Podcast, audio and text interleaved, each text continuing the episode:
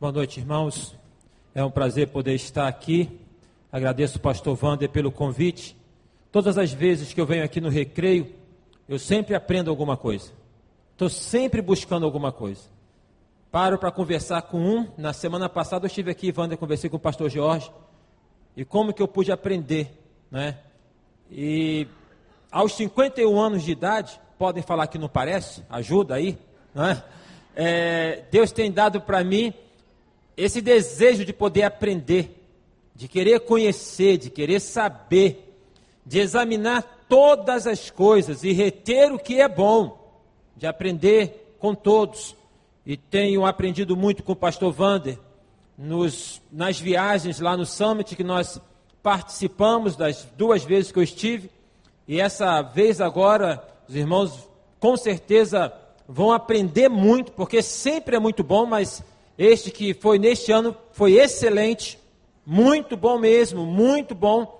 E ainda mais com essa inovação que o Vander trouxe, de poder fazer com que os nossos irmãos americanos aceitassem a inclusão de pastores brasileiros e ter gente aí da mais alta capacidade para poder falar, com certeza é muito bom.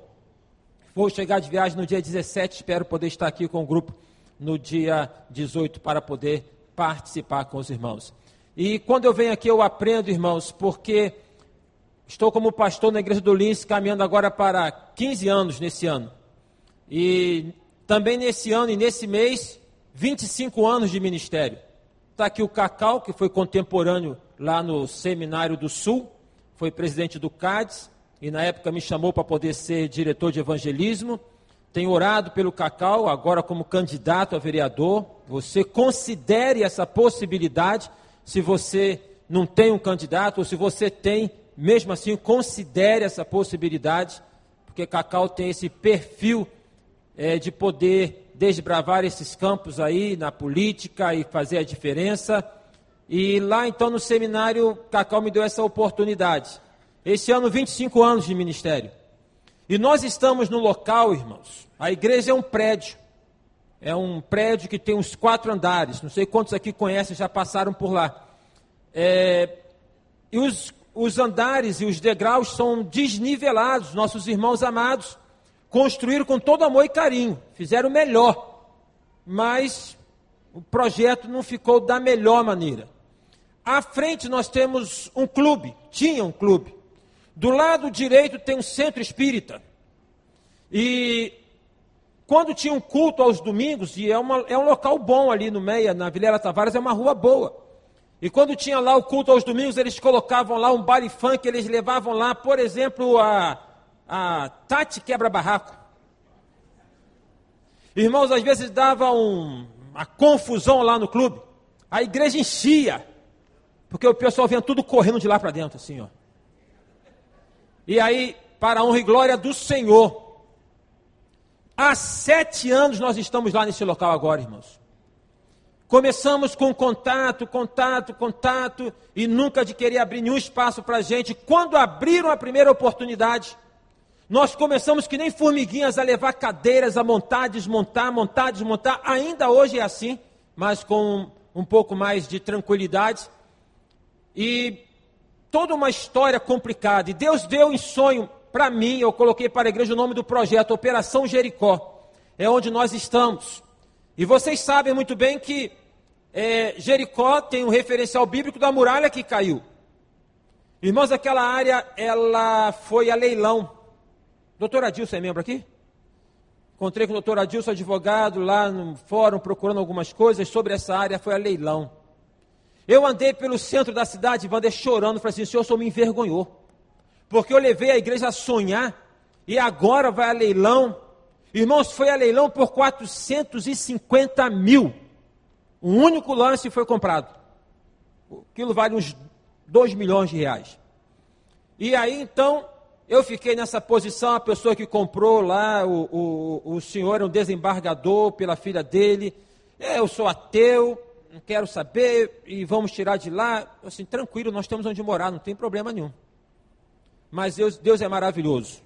Pois sabem os irmãos que esse homem estava com câncer e com aproximação comecei a visitá-lo, dei a Bíblia para ele orava com ele, ele começou a me receber na casa dele. Ele veio a falecer. Ele se dizendo um ateu, foi o pastor que fez o, o sepultamento dele. E ali, irmãos, a, a filha começou a administrar aquela área. E ali então teve uma semana que simplesmente o muro, quando a gente entra da esquerda, caiu. Caiu. E ela chegou para mim e falou assim: Pastor, eu não aguento mais. O senhor não quer pegar esse negócio, não? E nós estamos lá, irmãos, num contrato de cinco anos. E crendo em Deus que vai ser renovado, Deus vai dar condições de poder comprar há cinco anos. Semana passada, Wanda, eu entrei no centro espírita. Eu fiquei assim, que a senhora lá, dona Terezinha, orem por ela, que ela falou assim, não, porque aqui vem pessoas de tudo quanto é lugar. Vem até evangélico da barra. Eu falei assim, ainda bem que não é do recreio. que eu vou estar tá lá. Né? Mas isso aí, sabe como é que é essa questão de confusão hoje? E eu, eu fiquei pensando, ela não sabe o que, que, em, que, que isso simboliza no reino de Deus, trazer um servo de Deus e começar a apresentar isso aqui. Eu liguei para o pastor Paulo Mazzoni para poder conversar com ele sobre isso meio assustado com esse negócio de poder entrar em centro espírita, né? E eu falei para ele, rapaz, esse negócio de relacionamento é complicado demais. Porque é mais tranquilo a gente ficar só entre a gente. É mais confortável nós só lidarmos entre a gente. Nós só temos assim daqueles que compartilham daquilo que nós temos. Eu tenho uma célula que tem um irmão que ele não é irmão ainda, ainda, ele participa, ele foi duas vezes, depois ele fala assim para mim: Eu não vou mais não, porque eu não, eu não tenho esse linguajar de vocês, eu não falo isso e eu não consigo entender. Eu falei para ele: Tudo bem, você fica tranquilo se você quiser vir, não quiser vir, mas você perdoa a gente, que a gente fala assim meio esquisito às vezes, e você não entende, perdoa. Mas se você quiser vir, você vai ser muito bem-vindo e você pode interromper, e você pode discordar, você pode falar o que você quiser falar. Está conosco até hoje está conosco até hoje. Quero dizer, Wander, que assim é muito bom poder estar aqui.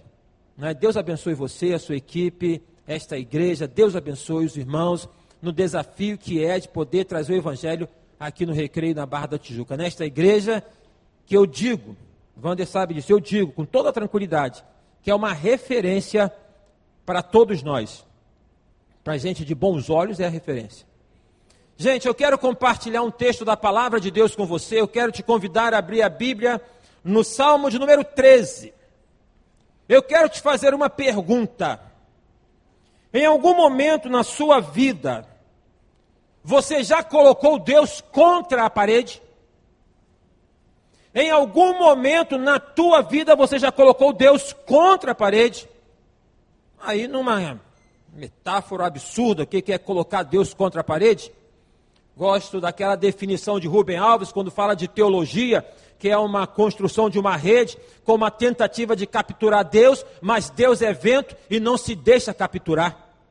Então, colocar Deus contra a parede é só para poder reforçar isso que o salmista aqui coloca com esta pergunta que é repetida: até quando?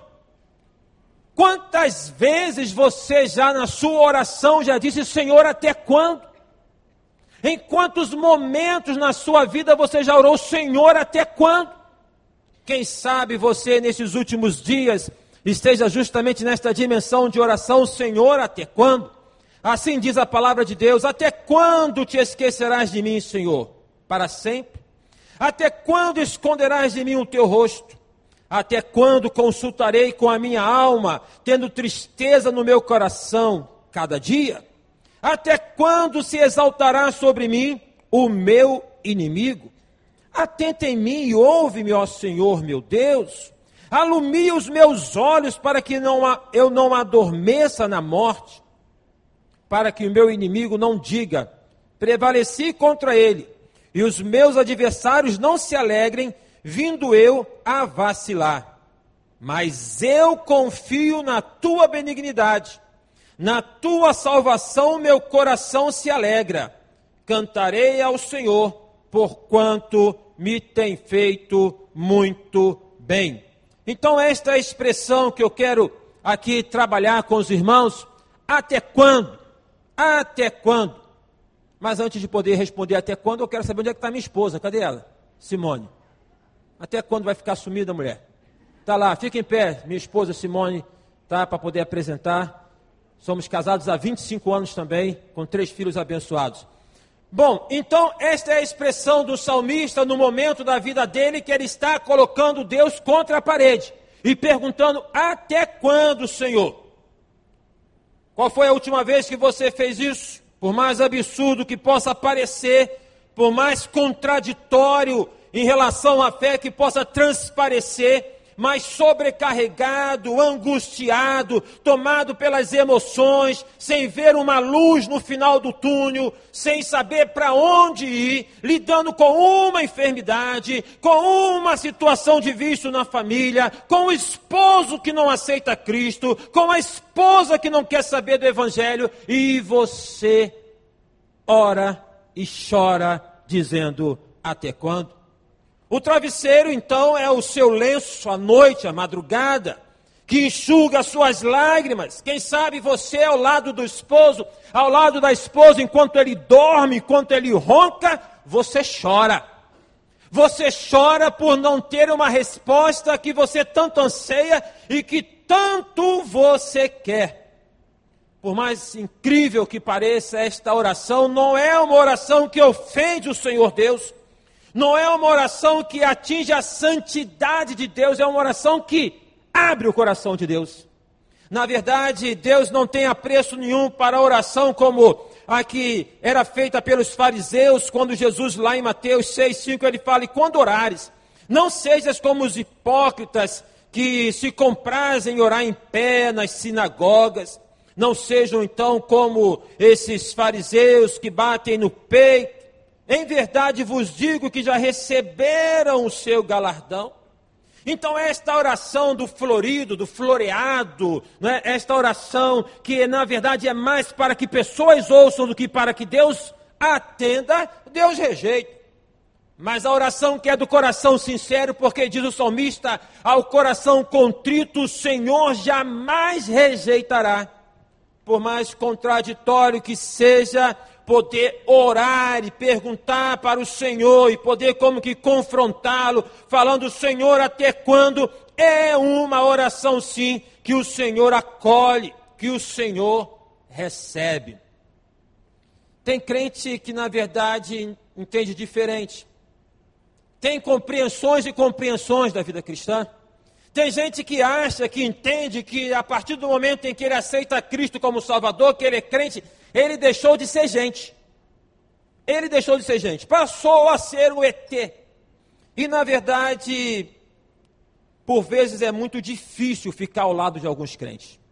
Tem crente que é muito crente. Tem crente que é tão crente, né? que é tão crente, que poder ficar ao lado dele é meio complicado. É porque ele, na verdade, não compartilha um pouco e nem um pouco da humanidade. Ele não vai entender esse negócio. É complicado porque o próprio Filho de Deus, o Senhor Jesus, tomou a forma de homem e habitou entre nós para nos entender melhor, para saber melhor como que nós somos, para lidar melhor, para comunicar melhor a mensagem que ele tinha para poder comunicar. Esses caras crentes, tão crentes, não é? Tão assim, vibrantes, animados, entusiasmados, felizes, sabe, o tempo todo, o tempo todo. Eles não estão prontos para que possam ouvir as queixas, as lamúrias, as, a, acolher a tristeza. Eles não passam por problemas, eles não enfrentam dificuldades. Não tem problema de dinheiro, não tem problema de família, não tem problema de saúde, não tem problema algum. Eu não sei se tem crentes assim aqui. Eu acho que não. Eu acho que todos vocês que estão aqui nesta noite, numa quinta-feira, é porque vocês compartilham comigo, com o pastor Wander, com todos nós aqui, que você é gente como a gente. E que você sente que você quer, então, é, superar essas dificuldades que você enfrenta e por isso que você está aqui. No momento, minha gente, em que há, na verdade, o que se chama de, um, de uma imposição da felicidade, uma tirania da felicidade. Existe o avanço da indústria farmacêutica, que é a que mais cresce no mundo. E aí agora então ela apresenta várias possibilidades para poder resolver quase que todos os problemas. É a imposição de que não se sente mais dor, de que não tem mais problema algum. Existe até aquela pílulazinha azul que já falaram que resolve o problema aí. Está muita gente achando que é a pílula dourada, não é? Que é a pílula dourada. Então não tem problema, não tem dificuldade. Esta subjetividade também chegou na igreja através de uma mensagem que, que fala assim, sabe? É só vitória. É só vitória. É vitória o tempo todo, é felicidade o tempo todo, é alegria o tempo todo. Não há espaço para poder compartilhar uma tristeza. Não há espaço para poder falar de um lamento. Não há espaço para uma confissão de arrependimento. Por quê? Porque é só vitória.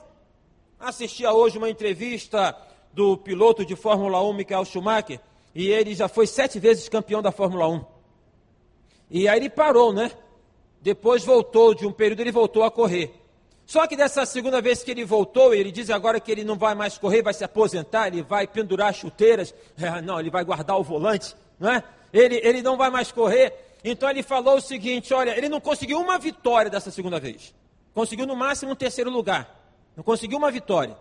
E ele falou assim: olha, eu aprendi mais com as minhas derrotas do que com as minhas vitórias.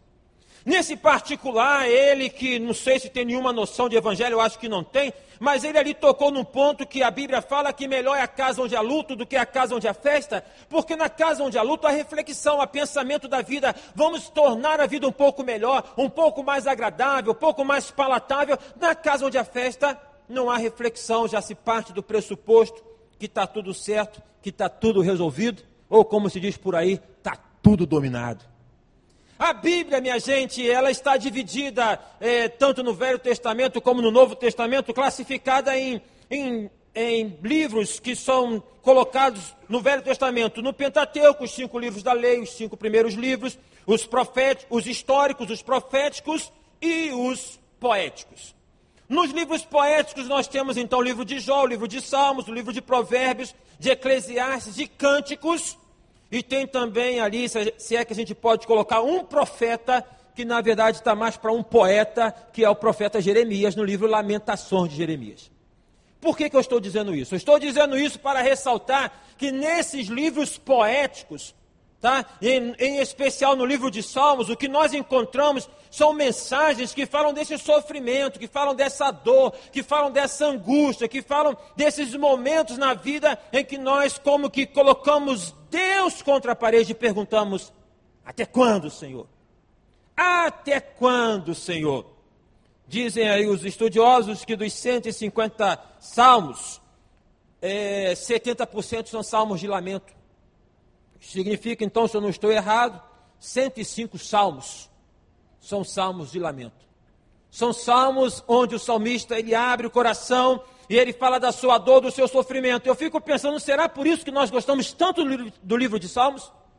Será por conta disso que nós apreciamos tanto porque o salmista consegue tocar mais na nossa vivência, no nosso cotidiano, falar das emoções que nós temos, das oscilações que nós enfrentamos? Dizem também os teólogos que o livro de Jó foi o primeiro livro a ser escrito na Bíblia. É isso mesmo? Dizem que é, né? Dizem que é, não sei.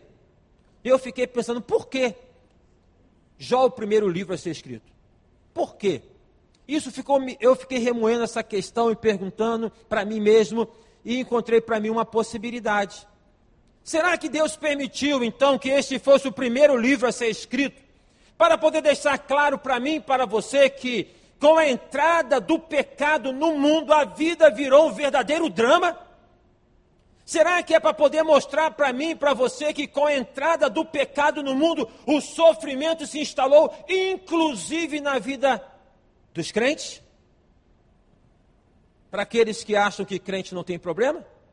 Para aquele que, para aquele que acha que crente não tem dificuldade? Para aquele que entende que na verdade tem que aproveitar a vida e viver a vida e ser feliz na vida. O que é felicidade? Na linguagem do poeta é o seguinte: a felicidade já foi-se embora. ela já foi embora. O que é a felicidade? Pastor Wander conhece bem de Mel Williams, né? Ela vem aqui vez por outra, ela vai uma vez por mês lá na igreja do Lins. E a de Williams eu gosto dela de graça, ela é uma varoa, uma profeta desse tempo, uma mulher que tem a Bíblia na mente, no coração. E ela trouxe lá uma, uma história que falava o seguinte: uma irmã de um, uma cidade que ela foi é, pregar e ficou muito amiga, conhecida. Já uma irmã com uma, uma senhora casada, com filhos criados. Em determinado momento, esta irmã liga para ela e fala assim: Irmã Edmeia, eu quero pedir que a irmã ore por mim, porque eu me separei. Eu me separei. Meu casamento não estava dando certo. Meu casamento não estava dando certo e eu acabei com o meu casamento. Edmeia fala, mas minha filha, na altura do campeonato, você vai fazer um negócio desse? Eu, não, eu acabei, porque eu tenho o direito de ser feliz. E eu terminei meu casamento e eu casei, Edmeia. Eu estou feliz porque eu casei com um homem 20 anos mais novo. E ali Edmeia, sabe como é que Edmeia é? Fala assim: mulher, você tá louca. Você tá louca. Como é que você vai fazer um negócio desse? E ela fala: Não, porque eu tenho direito de ser feliz. A Bíblia me fala que eu tenho direito de ser feliz. Edmé diz: Me mostre na Bíblia onde é que está escrito isso. Me mostre na Bíblia onde é que está dado que tem direito de ser feliz. Na verdade, quando abrimos no Novo Testamento, no Evangelho de Mateus, ali no Sermão do Monte, as bem-aventuranças vão falar da felicidade, mas a felicidade que está à avessa daquilo que nós temos como concepção de felicidade. Bem-aventurados, por exemplo, são os que choram, porque eles serão consolados. Mas no espaço onde não tem mais espaço para o choro, num espaço, numa sociedade, numa vida em que se apresenta a todo momento que tem que ser feliz, que tem que ser feliz, e eu não estou aqui dizendo para você e querendo é, fazer um cafuné em você que só vive na dimensão daquele, daquele personagem do desenho, ó oh, vida, ó oh, céu, ó oh, lua, numa deprê constante. Eu não estou fazendo nenhum culto a deprê, nenhum culto à, soli, à solidão, à tristeza. Eu estou falando dessa oscilação da vida, desta condição da vida, de podermos então nos depararmos com situações as mais variadas em que nos angustiam, que nos trazem sofrimento.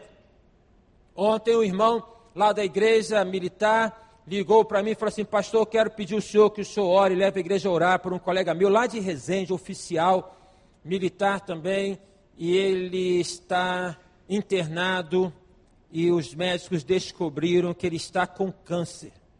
48 anos com câncer e, pelo que indica, um câncer avançado, agressivo, numa situação muito complicada. Imagina esse homem, esse irmão passando por isso. Imagina essa família passando por isso. Isso me faz lembrar quando lá na, na, na Igreja Filha de Sião, que foi o primeiro ministério, tinha uma irmã chamada Tânia. E a irmã Tânia, com 33 anos de idade, me aparece com câncer de mama. E ali, então, naquele momento, é lógico, todo um, um, um, um, desespero, uma situação complicada, e ela procura os médicos, mas ela começa a procurar outras igrejas também. E naquela época, eu era bem como diz o pastor Jeremias, batista. Né? Hoje eu sou batista, mas não sou daquela coisa. Até... E eu falei para ela assim, minha querida irmã Tânia, a irmã pode procurar qualquer igreja que a irmã quiser procurar. A irmã pode orar com qualquer pastor que a irmã quiser orar, porque se eu estivesse no seu lugar, eu também faria de repente a mesma coisa.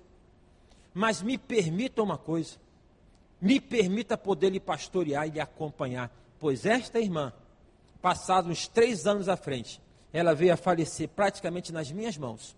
Porque no momento final da vida, ela vai chamar por mim e pela minha esposa para podermos acompanhar.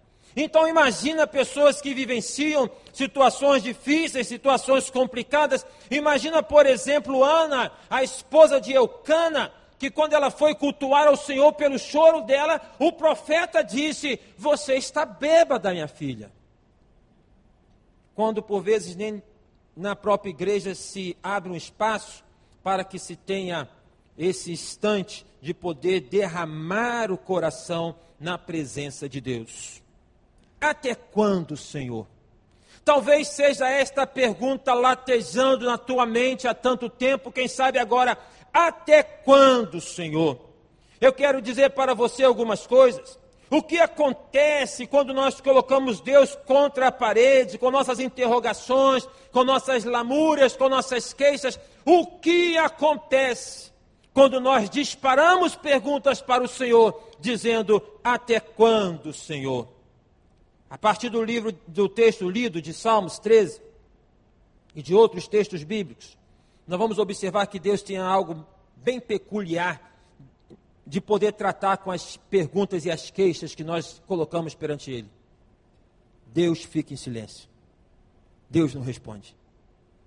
Observe bem que no livro de Salmos, no capítulo 13, em nenhum momento aparece Deus falando. Deus está em silêncio. Quem sabe você orando, você esperneando, você chorando e Deus não responde nada. Quantas ocasiões na minha vida em quantos momentos? Eu me pergunto, Senhor, eu pergunto, Wander, na igreja, dentro do desafio que Deus coloca, até quando eu vou ficar carregando cadeira aqui? Até quando que nós vamos ficar nessa situação, Senhor? Sempre querendo mais, e até quando que a gente vai ficar numa coisa como essa? Deus, em geral, Ele guarda o silêncio quando nós apresentamos a Ele as nossas queixas e quando nós o colocamos como que contra a parede. Se você abrir a sua Bíblia no livro de Salmos, capítulo 42, você vai observar que o salmista começa dizendo: Como o servo anseia pelas correntes das águas, assim a minha alma tem sede de ti, ó Deus, a minha alma tem sede de ti. Quando entrarei na tua casa, o adorarei, porque as minhas lágrimas servem de alimento para mim de dia e de noite. E ele vai então descrevendo todo o seu estado de ânimo. E o que aparece no Salmo 42 é o silêncio de Deus. Quando nós abrimos e lemos a história de Jó, nós vamos observar também que Deus aparece no primeiro capítulo, aparece, se não me falha a memória, no segundo capítulo, inclusive até de modo um tanto quanto estranho, porque Deus está conversando com o diabo. Porque o diabo que vinha de rodear a terra e passear por ela, ele vai sinalizar para o servo dele, para o servo de Deus, que é Jó. Caio Fábio, em um dos seus livros, ele coloca o seguinte: imagina que conversa pode estar rolando nesse momento. Não é? Imagina se está apontando lá, ó, fulano de tal, que não aponte. Porque da última vez que aconteceu isso, deu no que deu. E ali então nós encontramos que capítulo 1, capítulo 2 é esse diálogo entremeado pela confissão maravilhosa de Jó, quando ele diz: Nu saí do ventre da minha mãe, nu para lá tornarei, o Senhor Deus o deu, o Senhor Deus o tomou, louvado seja o nome do Senhor. A partir do capítulo 3 é desgraça. É desgraça. Os amigos de Jó, eles chegam para poder consolar e fazem algo maravilhoso no primeiro momento, eles ficam em silêncio, não falam nada. Às vezes, meus irmãos, ficar ao lado de uma pessoa, estar ali com ela, chorando com ela, é muito melhor do que querer dar lição de moral ou lição de fé. Foi isso que eles fizeram. Mas quando eles começaram a apontar para Jó e poder falar, não, porque é isso, porque é aquilo, nós vamos observar que até o capítulo 38 de Jó, é essa, essa, essa, são essas acusações e Jó se defendendo de suas acusações das acusações feitas, mas nos, no capítulo 36 e 37, é Jó falando assim de coração aberto. Jó fala: Eu deveria ter morrido no dia do meu nascimento, porque vida é essa? Jó falou isso. E Deus está em silêncio. Quando você abre a Bíblia no capítulo 38 de Jó, aí então Deus fala o seguinte: agora você vai me escutar. Agora você vai me escutar. E Deus fala 38, 39, 40, 41 e o 42 Jó vai falar o seguinte: Eu te conhecia de ouvir falar, mas agora os meus olhos te veem. Somente nesse momento então é que aparece Deus colocando e falando a Jó no final, mas na grande parte do texto é Deus em silêncio. Deus está em silêncio com você? Quando abrimos o livro do profeta Abacuque, no primeiro capítulo de Abacuque também é o profeta falando: Senhor, o Senhor não vê injustiça, o Senhor não vê imoralidade, o Senhor não vê isso, o Senhor não vê aquilo. O senhor não vê a classe política, política corrompida? O senhor não vê a imoralidade? É só ele falando, ele falando, ele falando. São três capítulos. No capítulo 2, Deus fala para Abacuque: agora você vai para a torre de vigia que eu vou falar com você. E no capítulo 3, Abacuque fala assim: Eu ouvi a tua voz e temi. Aviva a tua obra no meio dos anos no meio dos séculos, a notifica. E o final do capítulo 13 do livro é algo de maravilhoso. Quando vamos para o Novo Testamento, lá no, nas cartas do apóstolo Paulo, 2 Coríntios 12, diz o texto que Paulo orou três vezes a Deus, pedindo para que Deus tirasse dele um espinho na carne, um incômodo, um sofrimento, alguma coisa que ele queria muito se ver livre. E Deus não responde. E quando Deus responde, Deus fala: Eu não vou tirar. Aquilo que você pede, eu não vou fazer. Mas diz: Eu vou lhe dar da porção da minha graça. Se você tem feito tantas perguntas para Deus e Ele não tem respondido, eu quero lhe dizer três coisas. Primeiro, Ele está esperando você se esvaziar derramar o seu coração na presença dele, porque ele sabe que você precisa falar.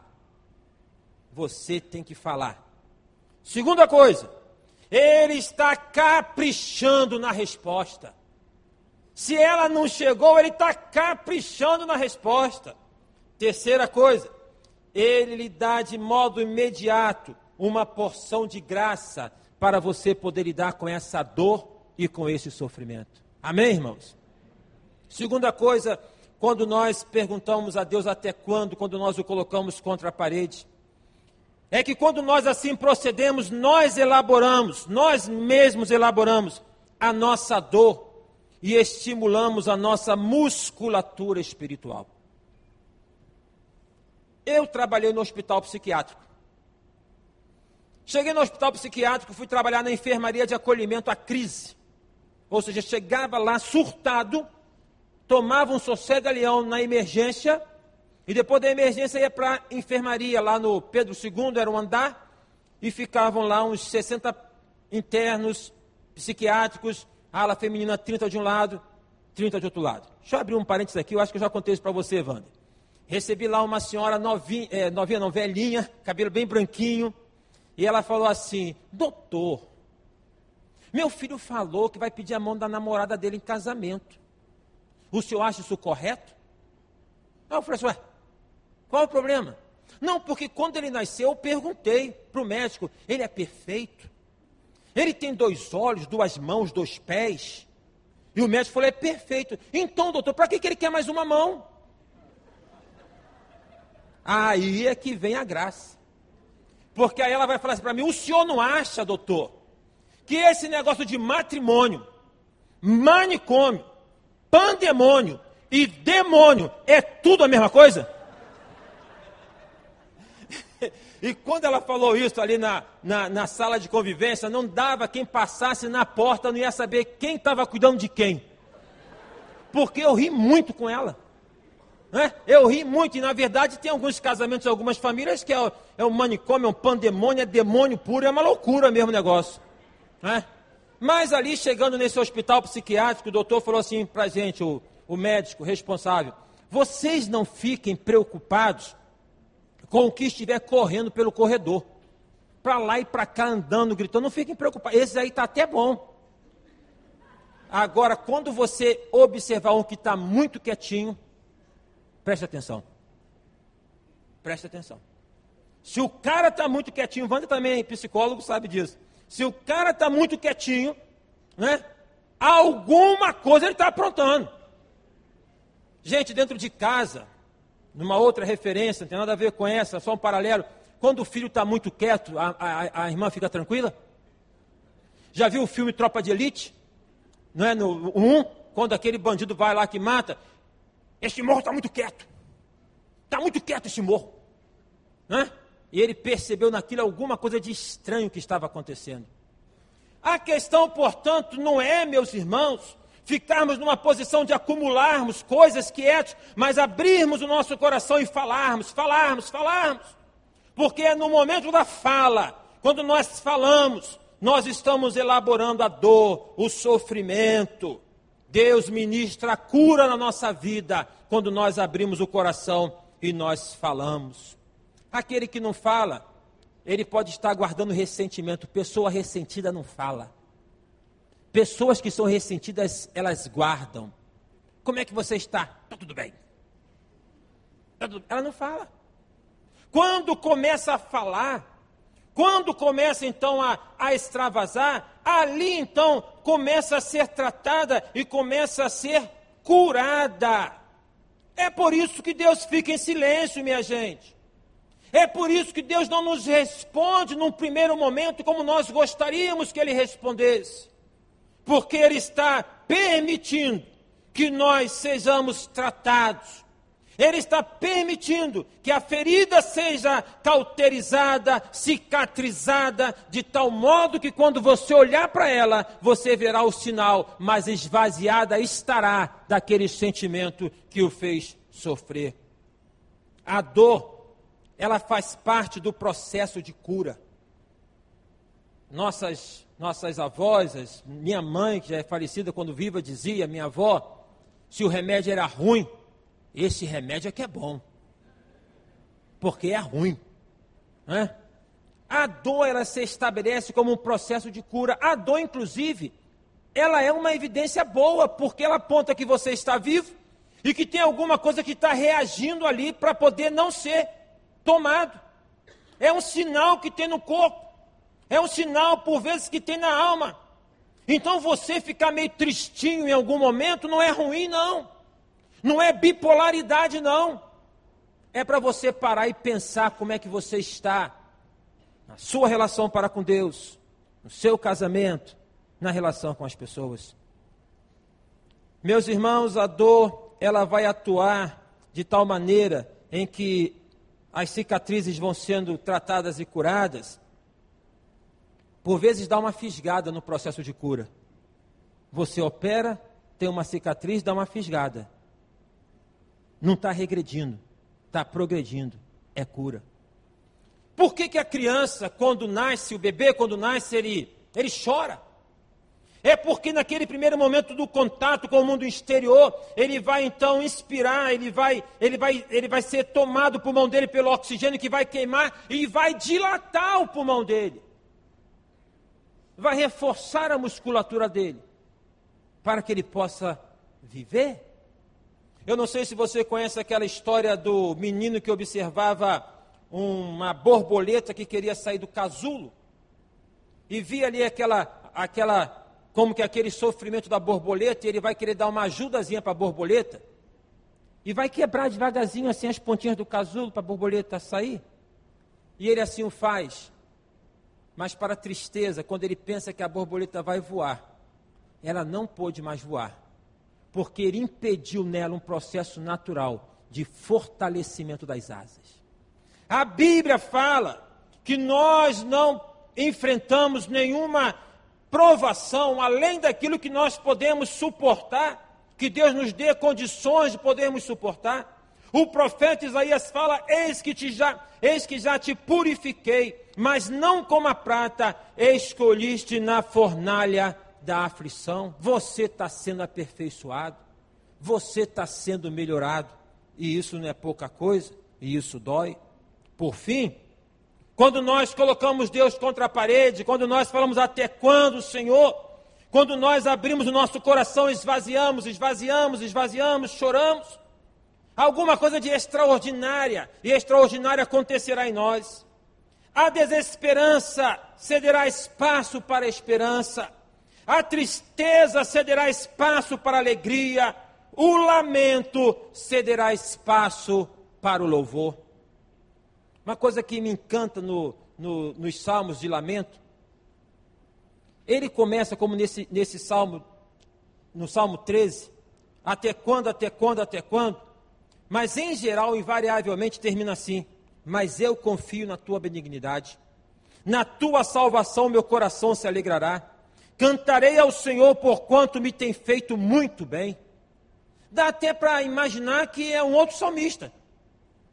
Não é o mesmo que começou. Mas é porque abre o coração.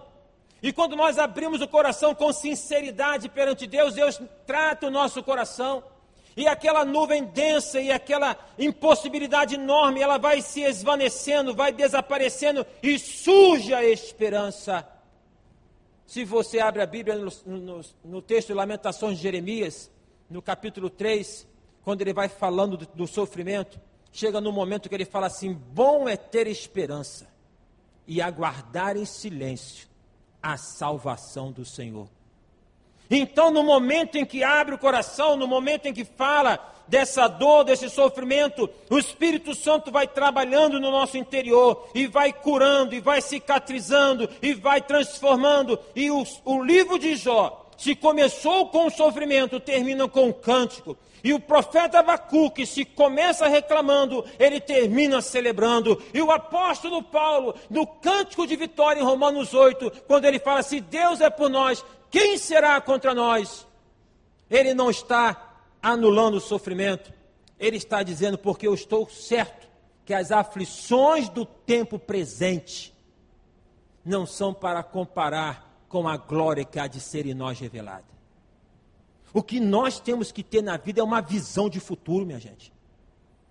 A questão não é o que acontece no presente, é uma visão de futuro. A questão não é onde você está, é onde você quer chegar para onde você está indo. E aí faz toda a diferença ser um servo do Senhor, confiar no Senhor Jesus Cristo. Porque se tempestades vêm e sobrevêm a todos, a crentes e não crentes, como diz o texto de Mateus, quando fala das duas construções, vem o ventaval sobre a casa sobre, edificada sobre a rocha e sobre edificada sobre a areia. Então, crente também sofre os problemas que não crente sofre. O que vai fazer a diferença é que eu e você sabemos para onde nós estamos indo. Nós temos uma visão de futuro. Nós temos uma visão que vai além de uma enfermidade, que vai além de uma limitação financeira. Nós temos uma visão de futuro e essa visão de futuro nos coloca no presente da seguinte maneira: se Deus me garantiu o futuro, é porque Ele me livrará no presente. Se Ele me deu esta visão de futuro, é porque Ele me dará graça no presente. O último livro da Bíblia, que relata o sofrimento da igreja do primeiro século. Igreja que nós precisamos aprender muito com ela. Tema, o que envolve o livro de Apocalipse, é um sonho. Porque Deus trata assim a gente. Quando nós não estamos bem, quando nós não estamos tão animados, quando nós estamos no sofrimento, o que Deus faz é dar um sonho deu um sonho para João na ilha de Pátimos e pediu que ele compartilhasse esse sonho. Meus irmãos, se os irmãos estão aqui hoje, é fruto de um sonho. Isso tem a ver com esse varão aqui, pastor Vander. Porque vocês começaram no Barra Sul, não foi? Tem quantos anos a igreja? 23? Onde é que os irmãos estão?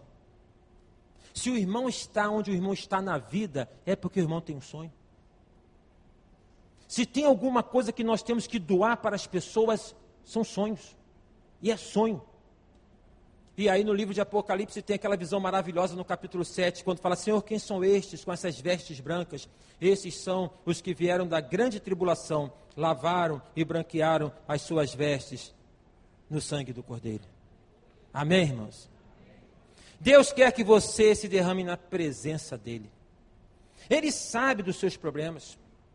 Ele conhece a sua dor porque foi um homem de dores. Mas Ele quer que você abra o seu coração, que você fale, que você se derrame perante Ele. Ele quer que você diga que está doendo e onde está doendo. Ele quer que você, na verdade, escancare o teu coração perante Ele, porque ao fazer isso você estará demonstrando confiança nele. Porque ninguém abre o coração para confidenciar coisas do coração se não tem confiança na pessoa com quem compartilha? É um exercício que eu e você temos que fazer. O pai procura o Senhor Jesus Cristo porque o filho está muito doente, está endemoniado. A compreensão dele é esta: está endemoniado. E aí ele chega para o Senhor Jesus e fala: Se tu podes fazer alguma coisa, tem compaixão de nós e ajuda-nos. Dá para entender essa oração? Se você é pai, se você é mãe, você entende isso. Tem compaixão de nós e ajuda. Se o Senhor pode fazer alguma coisa, no que Jesus disse, se eu posso, a questão é se você pode crer. Porque se você pode crer, tudo é possível ao que crê. Amém? É na fé no Senhor Jesus que eu te convido que você abra o teu coração e se derrame perante Ele. Amém? Vamos orar ao Senhor, feche seus olhos. Neste primeiro momento você ora, depois eu quero orar com você e por você, mas coloque perante Deus o que você está passando, sentindo, suas humilhações, suas dores, suas decepções. Coloca tudo perante Deus. Abra o teu coração. Se você ainda não entregou a sua vida ao Senhor Jesus, faça isso agora. Aqui ó, tem um montão de gente como você, que tem problemas semelhantes, mas que tem uma motivação diferente. Tem uma garantia dada pelo Senhor Jesus de superação. Entregue a tua vida a Ele. Diga assim: Senhor Jesus, eu te aceito como meu Senhor, como meu Salvador. Eu entrego a minha vida a Ti. E com a minha vida eu entrego as minhas dores, desilusões, decepções. Eu te peço, Jesus, renova os meus sonhos. Melhor, Senhor, me dê um sonho. Um sonho que vale a pena viver um sonho que compense a minha vida?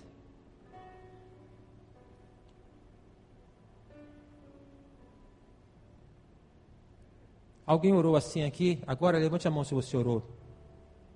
Deus abençoe. Deus abençoe. Se você orou assim, entregando a vida a Jesus, pode levantar a mão assim, bem alto, bem alto. Fala assim: Deus abençoe, Deus abençoe, Deus abençoe, Deus abençoe, Deus abençoe. Melhor coisa que você já fez. Melhor coisa, minha querida, que você já fez determinante para a tua vida em nome de Jesus. Nome do Senhor Jesus. Aí Paulo preso em Filipos, acorrentado, chicoteado, humilhado. Enquanto tinha tudo para poder ficar lamentando, ele fala: alegrai-vos no Senhor, alegrai-vos no Senhor, alegrai-vos no Senhor. Aí ele vem e fala assim, Filipenses 4,13. Anote na tua Bíblia. Escreva em letras garrafais, colhe na, na parede da tua casa, na, na porta do guarda-roupa. Posso todas as coisas naquele que me fortalece. Amém? Você levantou a sua mão, vamos ficar em pé e vamos orar juntos. Vem aqui à frente para nós orarmos juntos. Você que levantou a sua mão, vem cá para nós orarmos juntos. Vamos ficar todos em pé. Você que levantou a sua mão, vem cá à frente para nós orarmos juntos em nome de Jesus. Vamos orar ao Senhor. Pode vir aqui à frente para nós orarmos. E se você que está é, é, vivendo uma situação complicada na tua vida, abrindo o teu coração, está com uma enfermidade, está com uma limitação na casa, na família, você está triste, está abatido, vem cá, pode vir, irmão, fica juntinho aqui. É acolhimento da igreja do recreio, do, da agência do Senhor. Pode vir, vamos ficar juntinhos aqui. Vem colocar tua tristeza, tua amargura. Aqui tem espaço para você poder, certo? Fazer isso. Abrir teu coração. Tenho certeza que os irmãos acolhem muito bem. Vamos ficar juntinho. Se você quer vir, vem em nome de Jesus para nós orarmos ao Senhor. Nome de Jesus. Nome de Jesus. Tem um hino antigo que fala assim: conta para Jesus onde está a tua dor, que ele te ajuda a carregar a cruz. Abre o coração e conta para Jesus. Vamos orar ao Senhor. Senhor Deus eterno Pai, louvado, glorificado seja o teu nome, Senhor Jesus. Ó oh, Deus, nós compartilhamos com a vivência do salmista. Em quantas ocasiões na vida, Jesus, nós não sabemos o que fazer, mesmo tendo a fé alicerçada naquele que pode todas as coisas, mas tomados, ó Pai, pelas circunstâncias adversas, frágeis que somos, não sabemos o que fazer. Mas louvado seja o teu nome, ó Pai, quando há um movimento interno, um movimento de fé, e nós abrimos o coração e falamos, como os irmãos que estão à frente, como esses que estão te aceitando como Salvador, abrem o coração e falam e compartilham da tristeza, da desilusão, da amargura, da decepção, do vício, ó Deus, do pecado que ele não está conseguindo deixar. E o Senhor vai trabalhando de dentro para fora. E o Senhor vai purificando de dentro para fora. Ó Deus, toma essas vidas preciosas nas tuas mãos agora, ó Deus. Ó Deus, vai colhendo cada lágrima, cada angústia, cada expectativa. Ó Deus, vai tomando em tuas mãos. Ó Deus, a, a, o sonho da eternidade colocado agora de maneira clara na vida de cada um deles, ó Pai. Ó Deus, um sonho, ó Deus, que eh, os coloque como um movimento de energia na vida, em que eles não se curvem às circunstâncias. Abacuque diz ainda que a manada não produza leite e nem a vida produz o seu fruto, eu me gloriarei no Deus da minha salvação. Abençoe a vida dele, dela, a casa, o casamento, os filhos, o trabalho, a vida financeira. Ó Deus, toma todos aqui em tuas mãos. Nós oramos em nome de Jesus. Amém.